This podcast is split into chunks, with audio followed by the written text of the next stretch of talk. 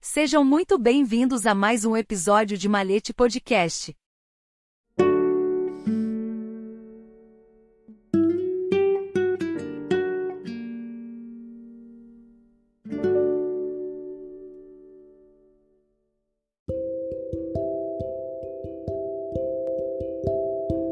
De agosto de 1832, a bula papal Mirarivos e a maçonaria.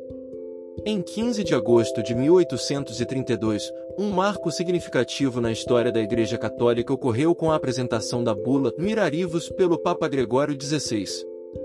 Esta proclamação papal teve como foco a condenação explícita da maçonaria, uma sociedade secreta que havia ganhado proeminência em várias partes do mundo.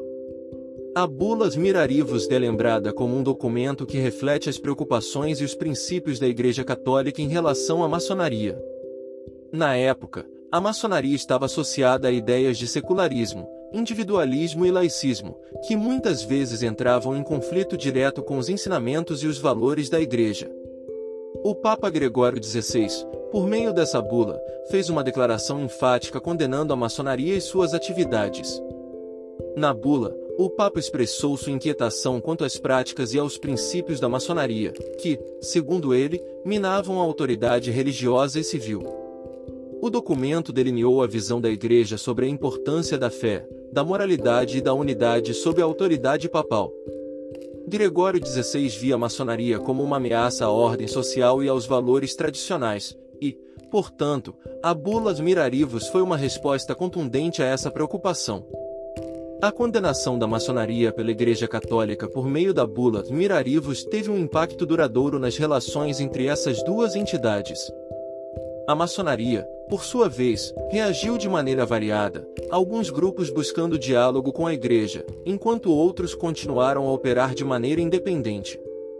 A bula também influenciou a percepção pública da maçonaria, levando a uma atitude mais crítica em relação à sociedade secreta.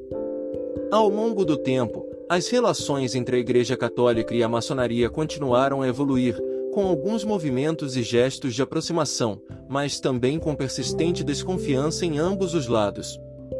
A bula Mirarivos permanece como um marco na história eclesiástica, representando a posição da Igreja Católica em relação a uma sociedade que representava valores e ideais contrários à sua doutrina. Em última análise, a apresentação da bula Mirarivos em 1832 representa um capítulo importante na complexa relação entre religião, sociedade e ideologia, demonstrando como as instituições influentes podem reagir às mudanças culturais e sociais ao longo do tempo.